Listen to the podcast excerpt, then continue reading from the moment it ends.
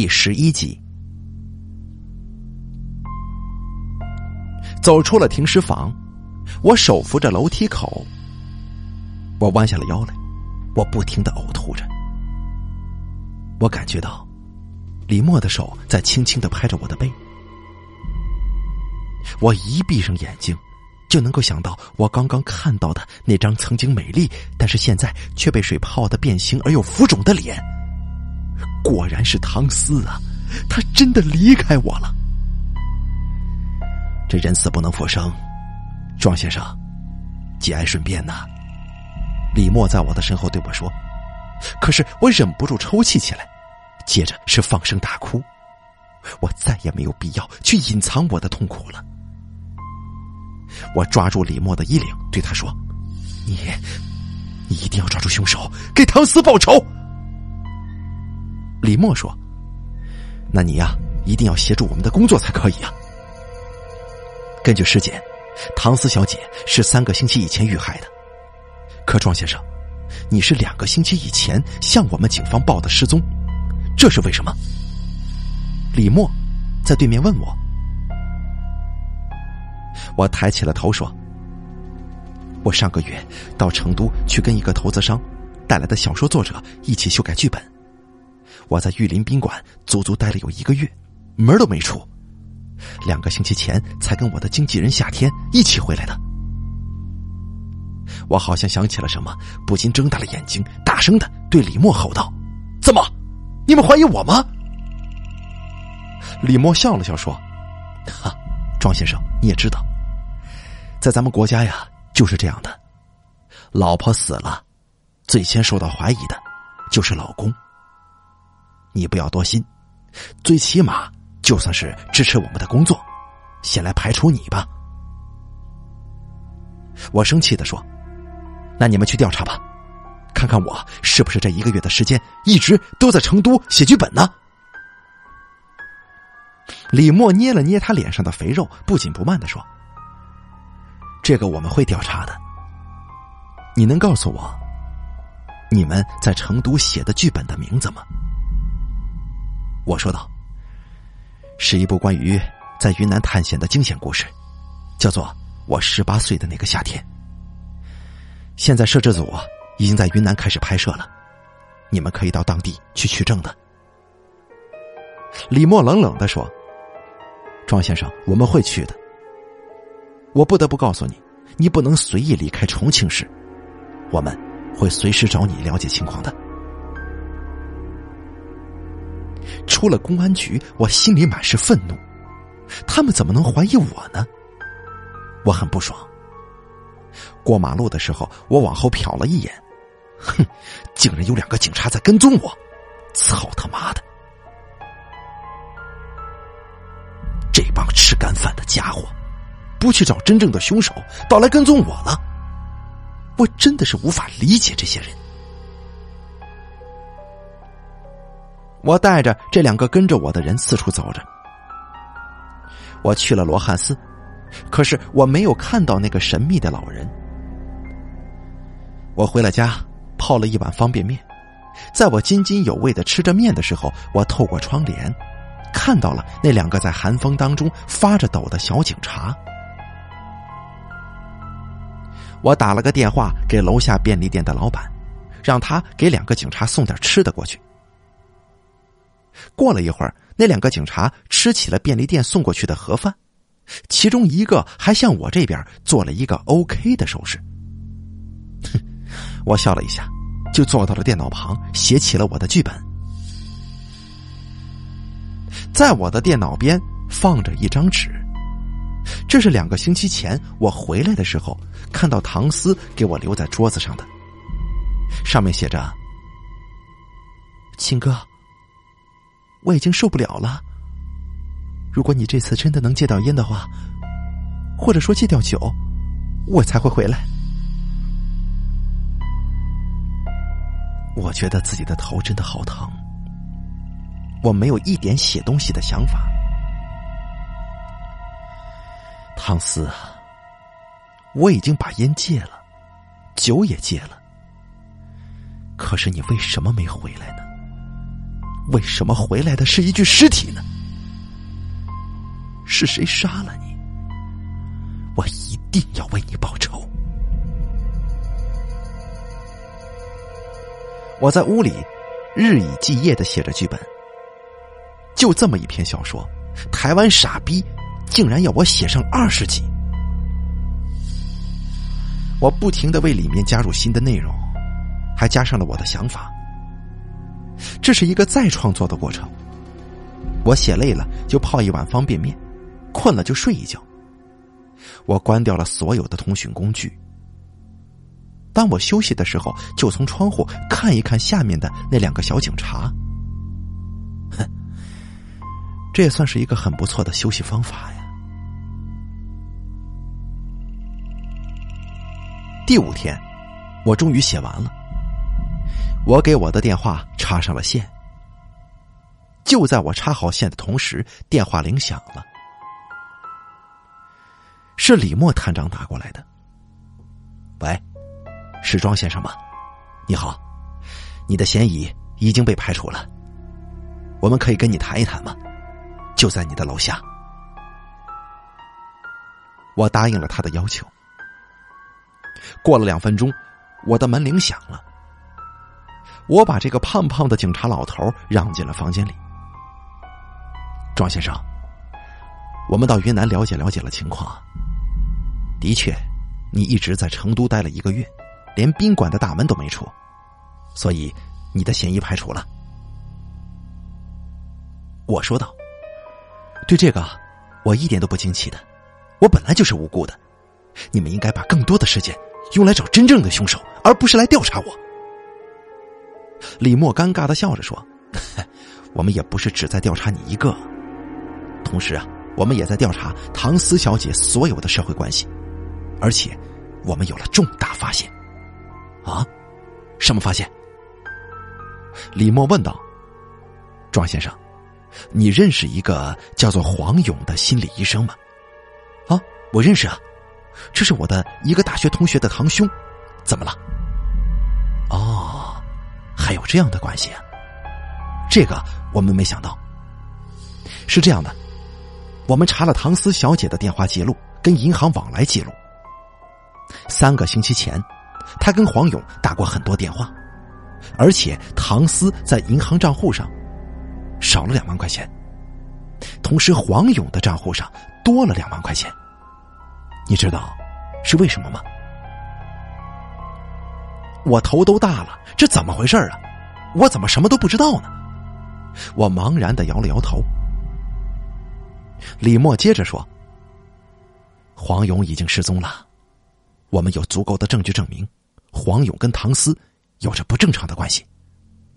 不过，你还没有跟唐思小姐结婚，他们之间所有的往来，都算不上是有什么错误的。我们现在呀，正在尽力寻找黄勇，所以，当你发现黄勇的时候，请立刻通知我们，千万别冲动啊！我把李默送出了门口。当李默消失在电梯里之后。呸我狠狠的朝地上吐了口唾沫，妈的，黄勇，老子一定要杀了你！我要把你的脑袋狠狠的敲一个洞，再拿刀剥了你的腹，我还要拿斧头砍下你的四肢来！我日你妈的！我一定说到做到！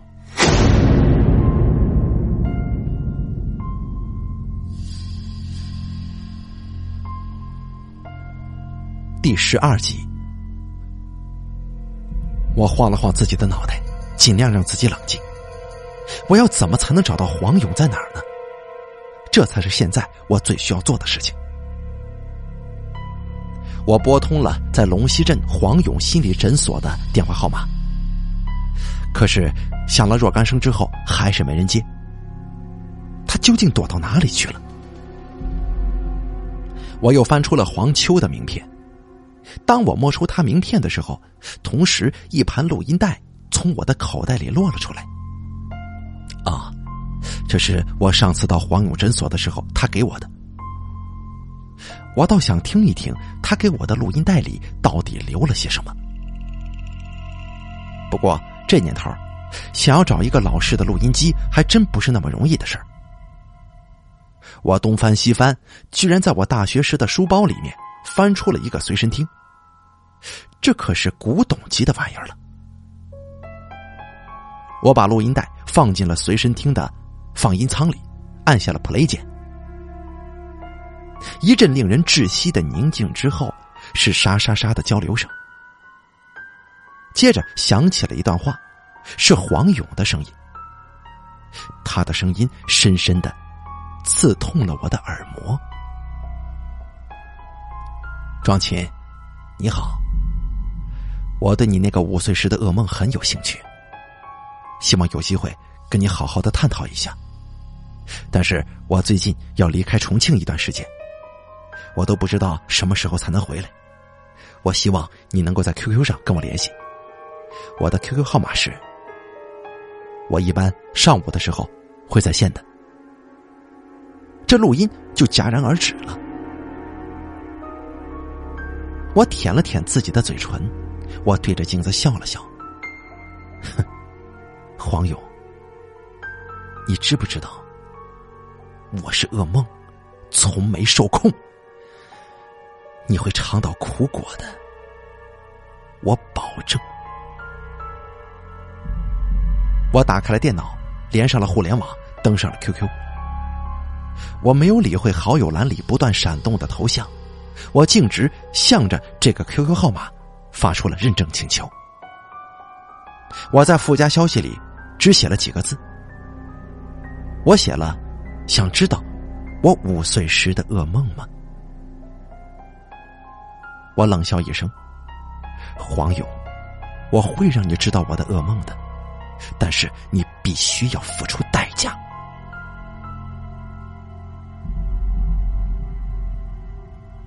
没过多久，系统有了回应，我顺利的加上了黄勇。他的 ID 居然叫心理医生。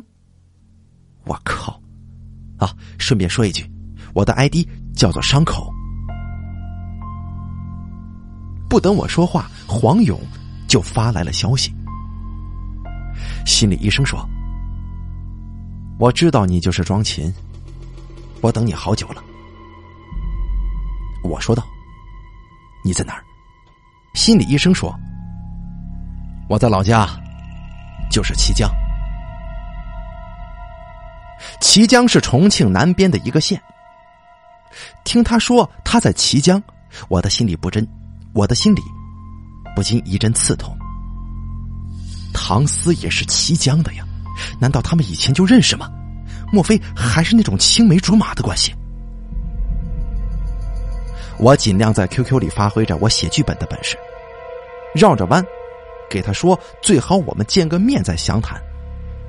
可是他老是说，他现在不方便跟我见面。我知道是怎么回事他现在是在跑路。我最后给他发了一段话：“我现在就到綦江去，我会找个网吧跟你联系的，不管你愿意不愿意。我真的想要知道我以前到底发生了什么事情。”我一看到对话框消失，就关掉了 QQ，下了线。我披上一件外衣，就准备到南平的长途车站买票到綦江去。我埋着头。就出了公寓的大门。当我刚刚冲出门的时候，我觉得我的脑袋一阵疼痛。我撞到了一个人的身体。我抬起头来看了一眼，我惊呆了。我撞到的不是别人，正是那个在罗汉寺外面赠送给我几句话的那个神秘的老头子。哎，怎么是你啊？我惊奇的问。老人一把抓起我的右手，看了起来。接着，我听到他叹了口气：“哎呀，怎么了？”我问道。老人把眼皮翻了起来，冲我看，然后冷冷的说：“哎，世事难为呀，到底怎么回事啊？”我问道。老人说：“你知道吗？你手里的这两道纹路。”不是天生就有的，这是两道血线，是你的命早就注定了的。可是你为什么要去刻意的改变呢？改变？我改变什么了？我惊讶的问。我为你算了一命，你应该在五天前遇到一个猫女的。猫有九条命，如果猫能够为你死掉一条命，你就可以躲过这一劫了。你为什么要去改变命运呢？那个猫女没有为你送掉一条命，你会遭殃的。天哪，那个叫做 Cat 的美女是命中注定要为我送掉一条命。为我挡灾的猫女吗？难怪她要叫这个名字。我抱住了老人，对他说：“我到底怎么样才能躲过这一劫呢？啊，大师，我求求你了，你给我指点一下吧！再多的钱我都给。”老人摇了摇头说：“顺其自然吧，看还能不能找到猫女，让她为你送掉一条命吧。”老人转过了身，慢慢的走了。在他离去的时候，留下了一句话：“我今天说的太多了，我会遭天谴的。我想，我也活不了几天了。”老人慢慢的走出了我的视线，在我所住的公寓拐角，往另一个方向走了，留下了我在公寓大门呆呆的站着。当我傻傻的看着自己手里的红色血线的时候，我听到远处传来“当”的一声巨响，然后是一阵尖叫。我慌忙的来到了尖叫传出的地方，拨开人群，看到了里面发生的事情。天哪！在一团血泊当中，我看到那个送我吉言的老人正躺在地上。他的头顶有一个大大的血洞，离他脑袋不远的地方放着一个残缺不全的花盆。一个长舌头的女人在旁边唧唧歪歪的说着：“哎呀，好吓人呐！刚才那么大的风，这楼上的花盆被风刮下来了，正好砸中了这个过路的老头子，真是吓人呐！”我退出了人群。默默不语。难道真的是他对我说了太多的话，遭了天谴？啊，我觉得自己的头真的好疼啊！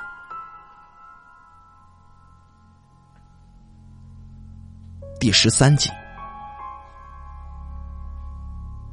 看着手掌上的红色细纹，它已经越来越深了，就像是蔷薇一样红。我摇了摇头，唉，算了，不去想他了。我叫了一辆出租车，本想去南平的长途车站。我想了想，还是给司机说：“先到夏天的棉花街的办公室去一趟再说吧。”经纪人夏天在棉花街的办公室装修的很是豪华，就像是宾馆一样。但是我却觉得。他装修的很没有品味，傻逼，就他妈像是个暴发户似的。我把拷贝好了的剧本交给了夏天，夏天很是高兴，他爽快的写了一张支票给我。我随意看了一下，啊，上面的数字还是挺对我胃口的。我对夏天说：“哥们儿，我准备要休息几天，好好的放放假。”我准备啊，到綦江去一趟，去看看唐四的家。夏天诧异的问：“哎，唐四他不是孤儿吗？你到哪里去看他的家呀？”是啊，唐四的确是孤儿。我想到他老家去看看他曾经生活过的地方，顺便帮他找一块合适的墓地。这叶子落了，还是要归根的嘛。夏天看起来蛮感动的，他打开了他的抽屉，取出了一串钥匙，递给了我。我呀，在綦江有一套房子，平时都没人住的，你只管去就是了。这地址是……我感激的对夏天说：“谢谢你了，行了，秦哥，不用谢了。我听到夏天对我说“不用谢，秦哥”的时候，我的心里咯噔一下，我的眼皮抬了一下，望着夏天。我想起了那个晦暗的夜里那个噩梦。我对右手边的人说谢谢的时候，那个人也是用跟夏天一样的语气对我说：“不用谢，秦哥。”难道说，当我的那个噩梦变成真的时候，夏天应该也在我的旁边吗？我的念头转得飞快。我眨着眼睛问夏天：“我说，你有没有兴趣跟我一起到綦江去啊？就像是像度假一样。”夏天笑着说：“我的老家就是綦江，我可想不出来那里有什么好玩的。不过，如果你希望我跟你一起去的话，我一定会陪你的。谁让咱们是黄金组合，最佳拍档呢？”我呵呵的笑了起来。噩梦当中的人找到一个了，还有谁会来呢？夏天抓起桌上的电话，笑着说：“咱们呢，最好是找两个小姐一起去玩，怎么样？”我埋着头说：“你找就是了，我才不要呢，那可是唐斯的家呀，怎么可以找小姐呢？”夏天呵呵呵的笑了起来，他说：“其实那天呢。”咱们在钱柜找的那两个小妞蛮不错的，嘿，我我打电话给那天的那个爱丽丝，他对着电话叽叽咕咕的低声跟对方说着什么。过了一会儿，他郁闷的放下了电话。妈的，爱丽丝啊，回家务农去了。我靠！哎，我问你啊，那天你找的那个 Cat 功夫怎么样？我说道。还行吧。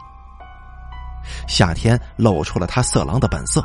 嘿，刚才妈咪说给我介绍 Cat 过来，你不会介意吧？我当然不会介意了。女人是衣服，兄弟才是手足嘛。哈哈哈哈哈！我也跟着笑，但我笑的却是噩梦里的人凑齐了，只差来赴晚宴的贵宾了。我到夏天办公室的楼下家乐福超市买了点东西，装了大大的一包。等我采购好了，来到停车场的时候，我看到夏天的桑塔纳两千的旁边，Cat 已经挽着夏天的手臂等着我了。他故作娇嗔的问道：“秦哥，你都买了些什么呀？这么一大包？”我笑了笑说：“我买了几块牛扒。”我要到綦江，给你们做一顿黑椒牛扒。上了夏天的那桑塔纳两千，这车子就如同离弦的箭一样，往綦江就开过去了。第十四集，綦江是重庆南边的一座不算小的县城，还是挺有名的。几年前。有一座叫做彩虹的大桥，在剪彩的时候突然垮了，死了不少人。从此綦江啊，就出名了。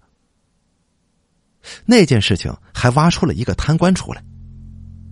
那个姓张的贪官后来被查出，他在鸡公山修了一栋豪华的别墅，而夏天的那间房就在这个姓张的贪官别墅旁边，也是豪华至极。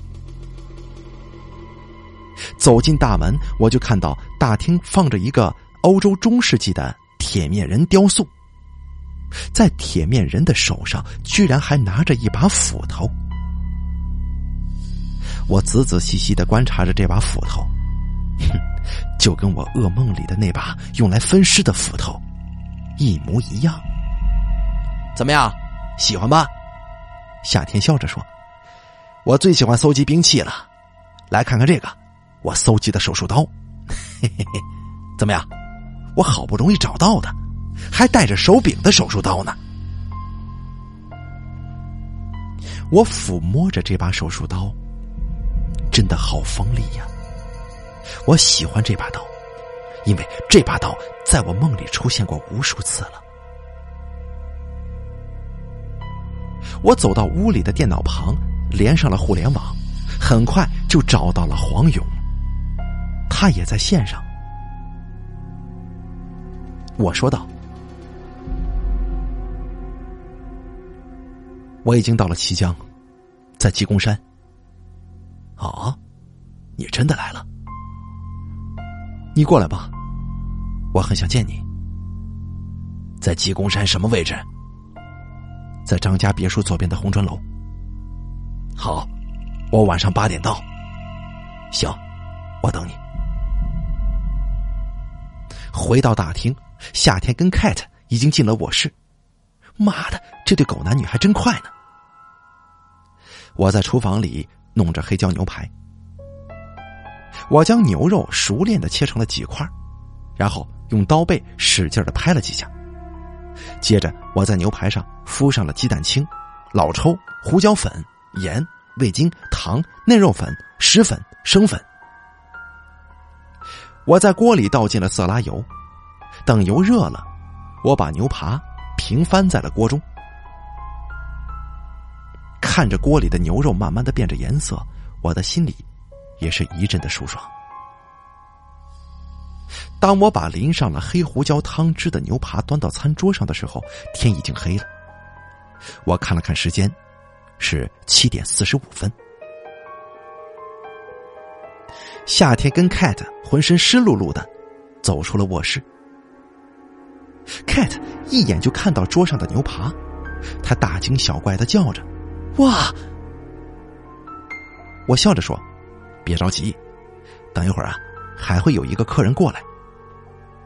夏天问：“谁呀？”我呵呵呵的笑着：“是一个心理医生，一个有趣的人。”我一盘盘的端上了菜，接着像是变魔术一样的提上了几瓶葡萄酒放在桌上。这个时候，门铃响了。黄勇诧异的看着屋里的另外两个人。我还以为只有你一个人呢。我说道：“没关系的，他们都是我的朋友，咱们先吃饭吧。”每个人面前都放着一盘黑椒牛肉，我熟练的用餐刀切着牛肉。夏天惊异的看着我娴熟的动作，问道：“我说秦哥，你以前是医生吧？还是外科那种？”我乐呵呵的回答：“ 不是。”我以前在肉联厂上过一个月的班。Cat 递给我了一瓶胡椒粉，我说了一声谢谢，他羞羞的回答：“不用谢，秦哥。”哼，真是越来越有意思了。我给每个人倒了一杯葡萄酒，来，我先干为敬。我一口就喝尽了。看着他们喝下了酒，我高兴的笑了，因为过不了多久，我知道就会有好事发生。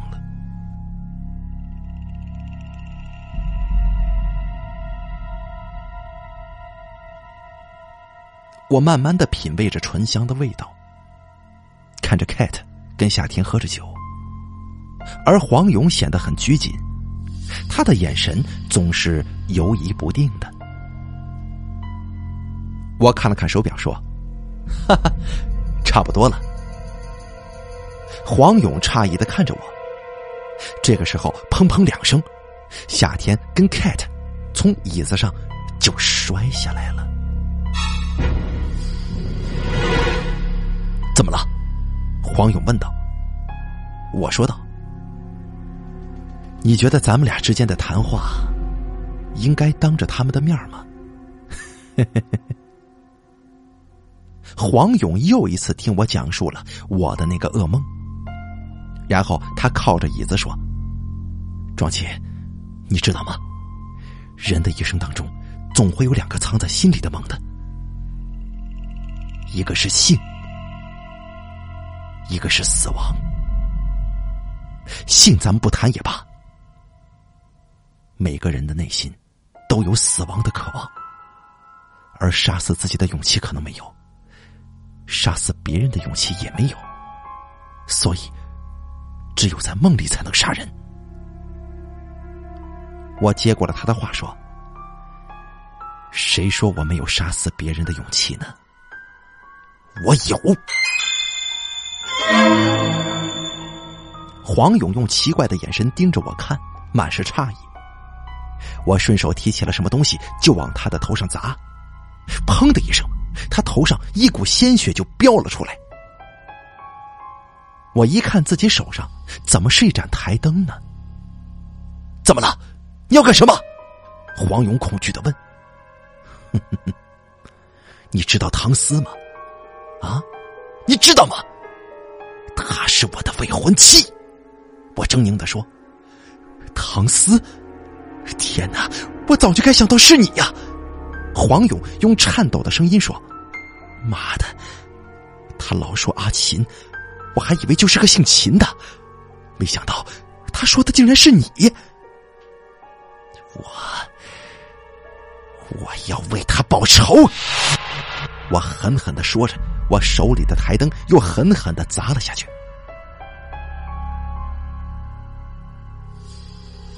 黄勇头上的鲜血像是蔷薇的花瓣一样四处散开，时间好像凝固了，我的眼前一片血红。我的动作像是机械一般，一下又一下的砸下去。黄勇的头盖骨慢慢的出现了一个凹洞，他的声音也是越来越低，直到没有。我手里的台灯落到了地上，我木然的看着眼前的这一切。黄勇的鲜血慢慢的流到地上，渗进了红色的地毯。我颓然的坐在了地毯上，我惊恐的看着这一切，一种毛骨悚然的感觉涌上心头。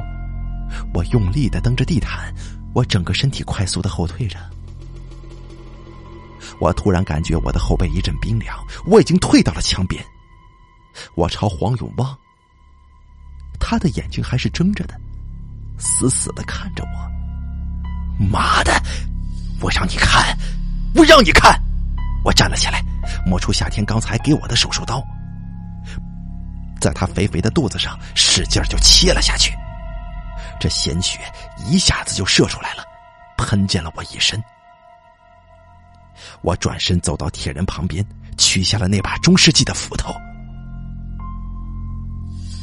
我回到黄勇的身旁，抡起了斧头，狠狠的砍了下去。我的眼睛红了。黄勇的身体被我一块块的放进了一个大大的口袋当中。妈的！我要让你知道杀死唐斯的后果。在夜色当中，我拖着口袋来到院子里的池塘边。我在口袋里装进了很多石头，然后慢慢的把口袋沉进了池塘。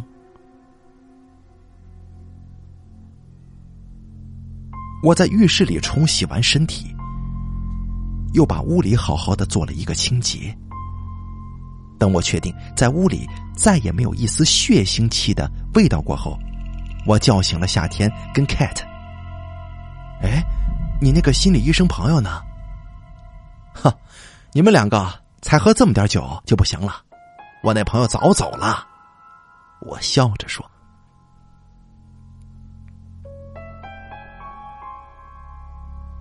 第十五集，我早就知道我有异于常人的本事。我知道我所做过的梦往往都会变成现实，这种本事。是我从五岁的时候就知道了的。我五岁那次车祸的时候，就做了梦，知道车上所有的人，除了我的祖父以外，还有我，他们都会死。从此以后，我的梦境都会格外的准确。一个月前，我开始反复做一个梦，梦到在一个早上，唐斯在他家的门口送别一个男人。可每次我都看不清那个男人长什么样子，只知道他们分离的时候都会亲密的拥抱一下。我知道我的梦都会是真的。我开始恨唐斯了。三个星期前，我跟夏天在成都写剧本，还有一个剧组的，我们三个人在那个晦暗的晚上喝着酒。我把那瓶我放了安眠药的啤酒提了过来，看着他们如愿的躺在了地上，我的心头一阵悸动。我把他们两个放在了床上，然后在夏天的裤袋里拿出了他的车钥匙。我开着夏天的桑塔纳两千一路狂奔，只用了两个半小时，我就站在了唐斯的家门口。我用我自己的那把钥匙打开了他的家门。唐斯还在床上睡着，睡得很甜。我吻了一下他的额头，他醒了过来。秦哥，你回来了，我好想你啊！唐斯倒在怀里，嘤嘤嘤的哭了起来。傻姑娘，你哭什么？我不是回来了吗？我抚摸着他的脸说。在被窝里，我吻着他。唐斯像是一条蛇一样缠在我的身上，我抚摸着他的全身，我能够感觉到他的兴奋。我以最好的状态进入了他的身体，我知道怎么做才能够让他兴奋。我一步步的带着他往快乐的巅峰去。他的身体开始颤抖，他的眼神变得迷离，从他的喉咙里传出了含糊不清的声音。我知道，他要到达快乐的巅峰了。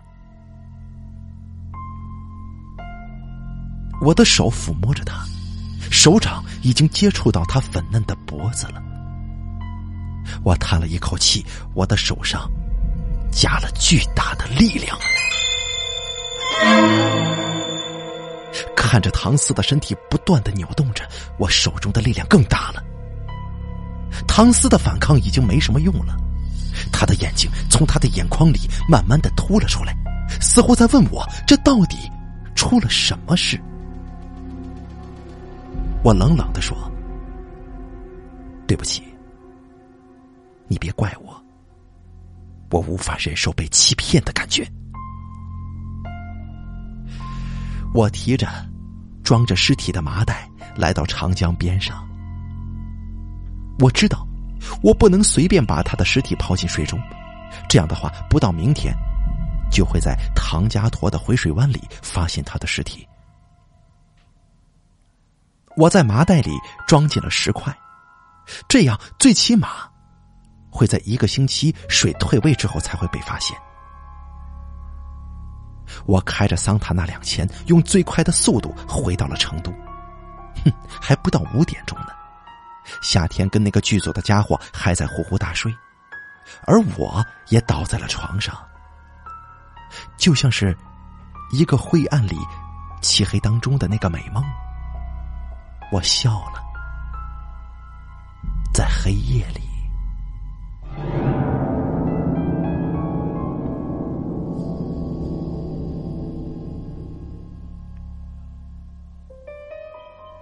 第十六集。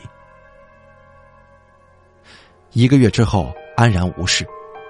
我在綦江唐斯的老家给唐斯选了一块最好的墓地。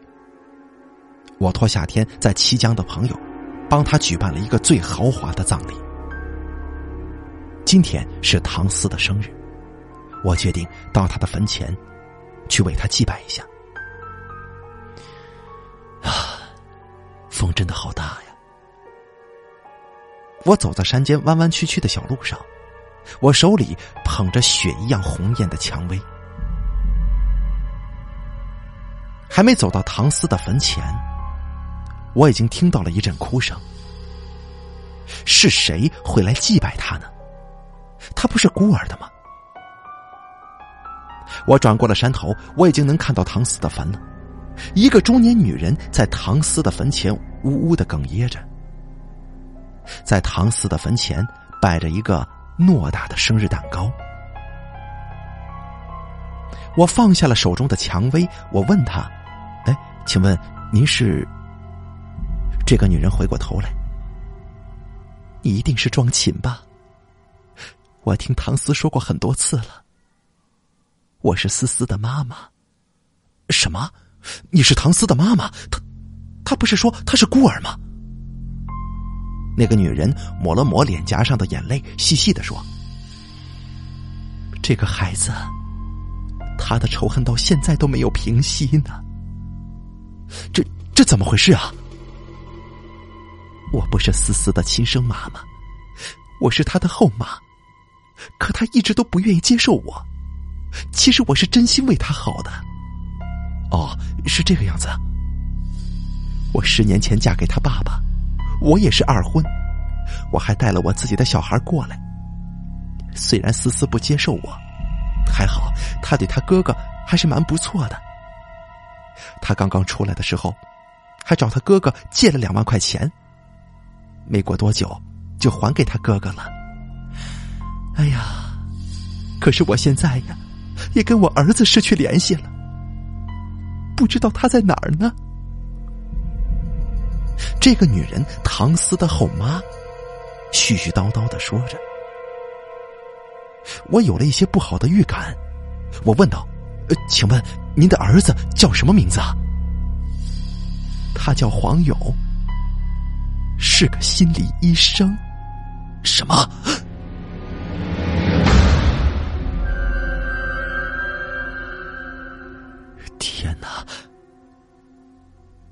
勇是唐斯的哥哥，我都干了些什么？我都干了些什么？我无助的抬起了头，望着天空，天空是那么的蓝。